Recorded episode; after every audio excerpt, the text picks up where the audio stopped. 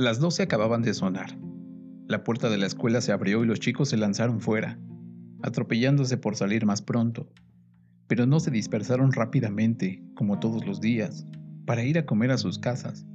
Se detuvieron a los pocos pasos, formaron grupos y se pusieron a cuchichear. Todo porque aquella mañana había asistido por vez primera a clase Simón, el hijo de la Blancota. Habían oído hablar en sus casas de la Blancota, aunque en público le ponían buena cara a espaldas de ella hablaban de la madre con una especie de compasión desdeñosa, de la que se habían contagiado los hijos sin saber por qué. A Simón no lo conocían, porque no salía de su casa y no los acompañaba en sus travesuras por las calles del pueblo o a orillas del río. No le tenían, pues, simpatía.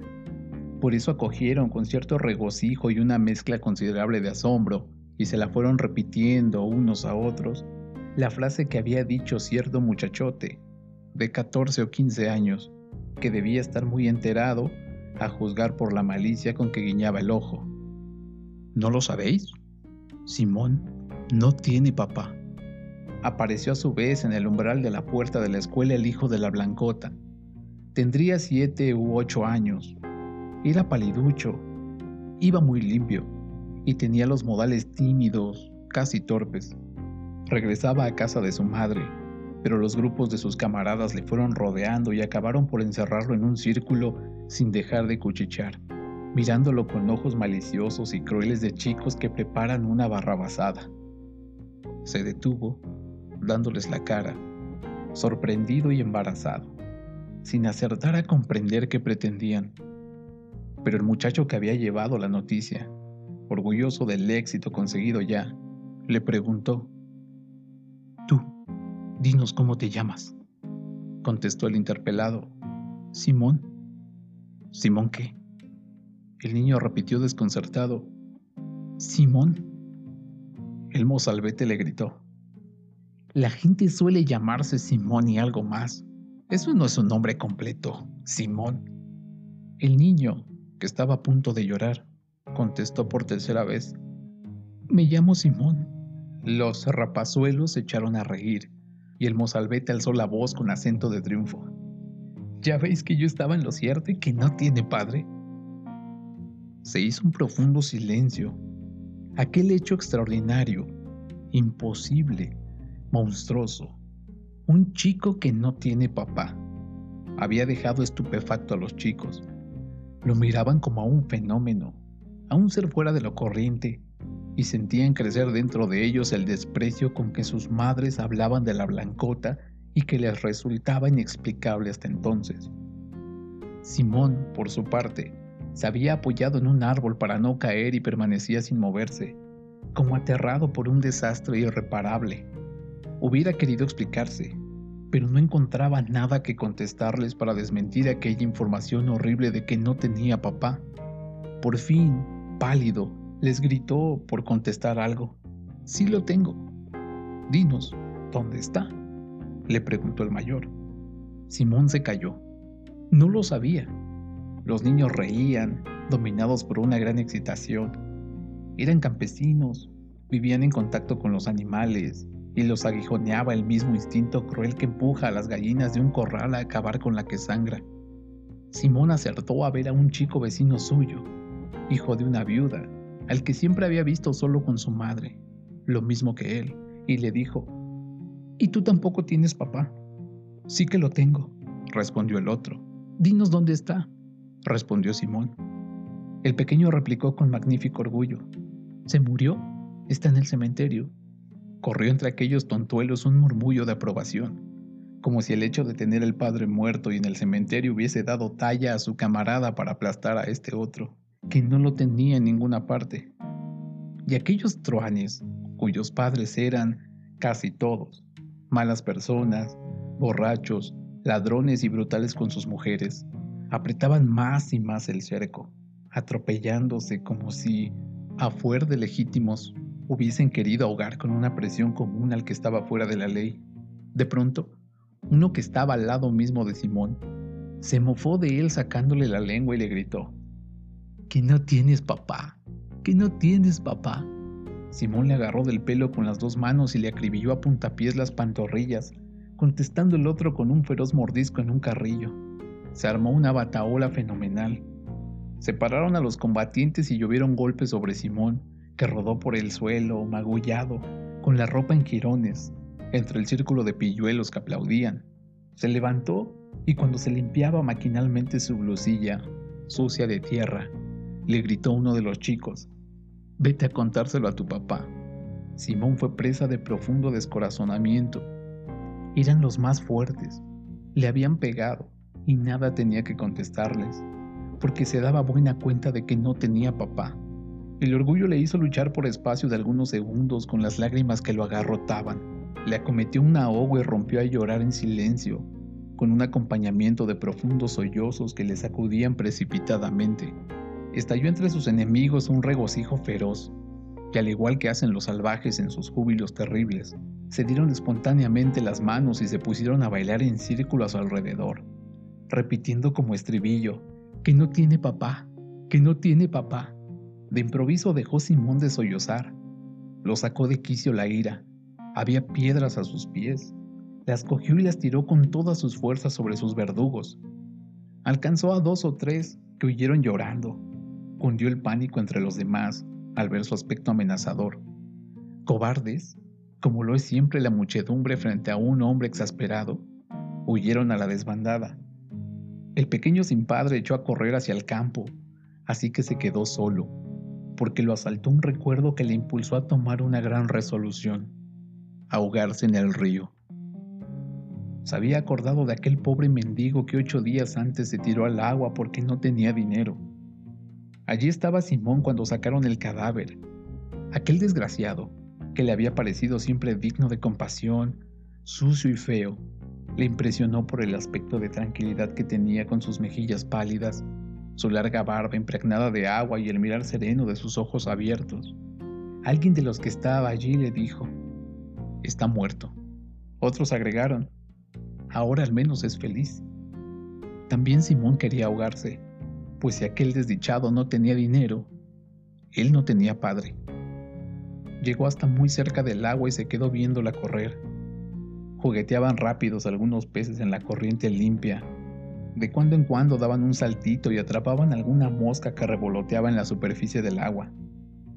Dejó de llorar y se quedó mirándolos, atraído con aquellas maniobras. Sin embargo, lo mismo que en las calmas momentáneas de una tempestad cruzan de improviso fuertes ráfagas de viento que hacen crujir los árboles a su paso y van a perderse en el horizonte, así también surgía de cuando en cuando en la cabeza del niño un pensamiento que le producía vivo dolor voy a ahogarme porque no tengo papá. Hacía buen tiempo y mucho calor. La caricia del sol calentaba la hierba. El agua brillaba como un espejo. Simón pasaba por instantes de arrebatamiento, de una languidez que suele seguir a las lágrimas, y entonces le entraban muchas ganas de echarse a dormir sobre la hierba, al calor del sol. Una ranita verde saltó en el suelo junto a sus pies. Se inclinó a cogerla se le escapó. Insistió en perseguirla y ella le esquivó tres veces seguidas. Logró al fin atraparla de la extremidad de sus patas posteriores y se echó a reír viendo los esfuerzos que el animalito hacía por escapar. Recogíase sobre sus largas patas y las alargaba de pronto con un esfuerzo brusco, poniéndolas rígidas como el hierro. Mientras tanto, hinchaba su ojo redondo encerrado en un círculo de oro y manoteaba con sus dos patitas delanteras, le hizo recordar a un juguete de listas de madera clavadas en zigzag unas con otras, con soldaditos sujetos encima y que se movían como un desfile por un movimiento parecido al de la rana. Esto lo llevó a pensar en su casa y en su madre. Le acometió una gran tristeza y rompió a llorar de nuevo. Sentía escalofríos en sus brazos y piernas. Se puso de rodillas y rezó sus oraciones como antes de acostarse. No pudo acabarlas, porque le volvió a dominar un acceso de sollozos tan acelerados, tan tumultuosos, que lo sacudían de arriba abajo. Ya no pensaba, ya no veía nada de cuanto le rodeaba, entregado por completo a su llanto. Una manaza se apoyó de improviso en su hombro y una voz ronca le preguntó, Vamos a ver, hombrecito, ¿qué es lo que te aflige tanto? Simón se volvió. Un trabajador fornido, de barba y cabellos negros muy rizados, lo contemplaba con una cara bondadosa. Le contestó con los ojos y la voz cuajados de lágrimas. Me han pegado los otros chicos porque yo... yo... no tengo papá. ¿Cómo puede ser eso? Todos tenemos un papá, le contestó el otro. El niño repitió a duras penas, en medio de los espasmos de su dolor. Yo... yo no lo tengo. El trabajador se puso serio. Había caído en la cuenta de que aquel era el hijo de la Blancota, y aunque forastero, conocía vagamente su historia. Ea, pequeño, consuélate y vamos a tu casa. Ya te buscaremos un papá. Echaron a andar, el niño de la mano del hombre, y éste, sonriéndose de nuevo, porque no le disgustaba el ver a aquella blancota, de la que se decía que era una de las muchachas más guapas de la región. Allá en el fondo de sus pensamientos, quizás se decía que quien había caído una vez, tal vez caería otra. Llegaron delante de una casita blanca, muy limpia. Aquí es, dijo el niño, y luego gritó, Mamá. Apareció una mujer, y el trabajador ya no siguió sonriendo, porque comprendió de golpe que no estaba para que nadie jugase con ella, la buena moza de pálida cara que se había quedado en la puerta con expresión severa, como para impedir el acceso de un hombre a la casa en que ya otro la había traicionado. Se quitó la gorra con cortedad y balbució. Mire, señora, le traigo a su pequeño que andaba perdido por el río. Pero Simón saltó al cuello de su madre y le dijo con un nuevo acceso de llanto, No es verdad, mamá. Yo he querido ahogarme en el río porque los otros chicos me han pegado. Me han pegado porque no tengo papá. Las mejillas de la joven se cubrieron con un rubor que le quemaba y besó, traspasada de dolor, a su hijo, mientras corrían rápidas por su rostro las lágrimas. El hombre permaneció allí conmovido, no acertando a despedirse. Simón corrió de pronto hacia él y le dijo, ¿Quiere usted ser mi papá? Hubo un momento de profundo silencio. La blancota, muda y torturada por el bochorno, con las dos manos sobre el corazón, se apoyaba en la pared. El niño, viendo que no había contestado a su pregunta, insistió, Si no quiere usted serlo, volveré para tirarme al río. El trabajador lo echó a broma y contestó riendo, Claro que quiero, ¿cómo no voy a querer? Dime cómo te llamas, suplicó entonces el niño, para que pueda contestarles cuando quieran saber tu nombre. Me llamo Felipe, contestó el trabajador. Simón estuvo pensativo un momento, como grabando bien aquel nombre en su memoria, y luego le tendió los brazos, sin rastro de aflicción, diciéndole, Pues bien, Felipe, tú eres mi papá. Felipe lo alzó en vilo, lo besó bruscamente en los dos carrillos y salió como huyendo, a grandes zancadas. Risas malignas acogieron al chico cuando, al día siguiente, entró en la escuela. A la salida quiso el mozalbete volver a empezar, pero Simón le lanzó al rostro, como una pedrada, estas palabras. Se llama Felipe, para que lo sepas, mi papá. Estallaron a su alrededor alaridos de regocijo. ¿Felipe qué? ¿Felipe cómo? ¿Qué significa eso de Felipe? ¿A dónde has ido a sacarlo a ese Felipe? Simón no contestó, pero su fe era inquebrantable y los desafiaba con la mirada, dispuesto a dejarse martirizar antes que huir. El maestro le sacó de aquel trance y el chico regresó a su casa. Transcurrieron tres meses, durante los cuales el fornido obrero Felipe pasó con frecuencia cerca de la casa de la Blancota.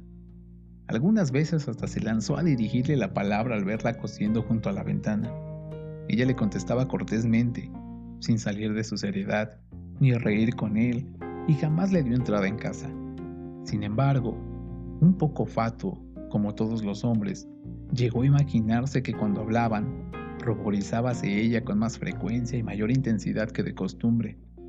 Pero es tan difícil rehacer la buena reputación perdida y tan expuesta queda a todos los ataques, que a pesar de la reserva suspicaz de la blancota, ya se hablaba de ello en el pueblo. Simón estaba encantado con su nuevo papá y se paseaba con él todas las tardes una vez que salía del trabajo. No faltaba nunca a la escuela y pasaba por entre sus camaradas muy digno, sin contestarles nunca. Hasta que cierto día le dijo el mozalbete que había sido el primero en meterse con él. Nos has mentido, porque no es cierto que tengas un papá que se llama Felipe. ¿Que no lo tengo? contestó Simón muy emocionado. El mozalbete se frotaba las manos y siguió diciendo, No, porque si lo tuviese sería el marido de tu mamá. Simón se quedó desconcertado con la exactitud de aquel razonamiento, pero no obstante, replicó, Pues, con todo y eso, es mi papá. El otro le dijo entonces con sorna, Puede que sí, pero eso es un papá a medias. El hijo de la blancota bajó la cabeza y se alejó meditabundo en dirección a la herrería del tío Loison, en el que trabajaba Felipe. Se la herrería como sepultada debajo de los árboles. Su interior era lóbrego, sin más luz que el rojo resplandor de una hoguera formidable que se proyectaba con viveza sobre los brazos desnudos de cinco herreros que caían sobre los yunques con terrible estrépito. En pie, abrazándose como demonios, no apartaban la vista del hierro que sufría sus martirios, Simón penetró sin ser visto por nadie y tiró de la manga a su amigo. Este se volvió. Los hombres interrumpieron de golpe la tarea y se quedaron mirando, muy atentos, y en el silencio, tan extraño en aquel sitio, resonó la vocecita débil de Simón. Oye, Felipe, el muchacho de la tía Medialumbre acaba de decirme que tú no eres mi papá más que a medias. ¿Y en qué se funda? preguntó el obrero. El chico respondió con absoluta ingenuidad. Dice que no eres el marido de mamá. A nadie se le ocurrió reírse. Descansando su frente sobre el reverso de sus manazas, que se apoyaban en la cabeza del astil del martillo, tieso encima del yunque, Felipe reflexionaba. Sus cuatro compañeros tenían clavadas en él sus miradas, y Simón, minúsculo entre aquellos gigantones, esperaba con ansiedad. Uno de los herreros, como respondiendo al pensamiento de todos, dijo de pronto a Felipe, Después de todo, la Blancota es una chica buena y cabal, seria y valerosa. A pesar de su desgracia, ningún hombre honrado tendría por qué avergonzarse de ser su marido. Esa es la pura verdad, dijeron los otros tres. El primero siguió diciendo, ¿se le puede hinchar en cara a la chica su caída? Se comprometió a casarse con ella, más de una conozco yo que hizo otro tanto y que hoy vive respetada por otros. Esa es la pura verdad, contestaron a coro los tres. Y el otro prosiguió. Solo Dios sabe las fatigas que ha pasado la pobre por sacar adelante a su chico sin ayuda alguna, y lo que ha llorado desde que no sale de casa si no es para ir a la iglesia. Eso también es la pura verdad. Durante unos momentos no se oyó más que el soplido del fuelle que avivaba la fragua. Felipe se inclinó bruscamente hacia Simón. Ve dile a tu mamá que al anochecer iré a hablar con ella. Cogió al chico por los hombros y le empujó hacia afuera. Reanudó su tarea, y los cinco martillos cayeron de golpe sobre los yunques. No dejaron de batir el hierro hasta la noche, sólidos, potentes, alegres, como martillos satisfechos. Pero al igual que la campana mayor destaca sobre la más chica cuando repican en los días festivos, Así el martillo de Felipe, sobresaliendo por encima del estrépito de los demás, caía compasado, con un ruido ensordecedor. En pie entre el chisporroteo, rebrillándole los ojos, forjaba Felipe apasionadamente. El cielo estaba cuajado de estrellas cuando llamó a la puerta de la blancota. Vestía su chaqueta dominguera, camisa nueva y se había hecho arreglar la barba. La joven apareció en el umbral y le dijo con tono dolorido, ha hecho usted mal, don Felipe, en venir tan tarde. Fue a responder. Salieron de su boca unos balbuceos y se quedó ante ella desconcertado. La joven siguió diciendo, ya se dará usted cuenta de que es preciso evitar que sigan hablando de mí. Felipe soltó de golpe, ¿tiene su importancia si usted consiente en ser mi mujer? Nadie le contestó, pero creyó percibir en la oscuridad de la habitación un ruido, como un cuerpo que se desplomaba. Se precipitó dentro. Simón, que estaba acostado, creyó distinguir el chasquido de un beso y el susurro de unas frases que pronunciaba su madre. De pronto, se sintió levantado en vilo por las manos de su amigo, y éste, sosteniéndolo en alto con brazos estirados, le gritó, Le dices a tus camaradas que tu papá es Felipe Remy, el herrero, y quería tirarle de las orejas a cualquiera que te maltrate. Al siguiente día, con la escuela de bote en bote y a punto de empezar la clase, el pequeño Simón se irguió, muy pálido, con labios trémulos, y les dijo con voz muy clara, Mi papá es Felipe Remy, el herrero, y tener por seguro que a cualquiera que me maltrate le tirará de las orejas. En esta ocasión ya no se rió nadie, porque conocían muy bien a Felipe Remy, el herrero, un papá del que cualquiera hubiera estado orgulloso.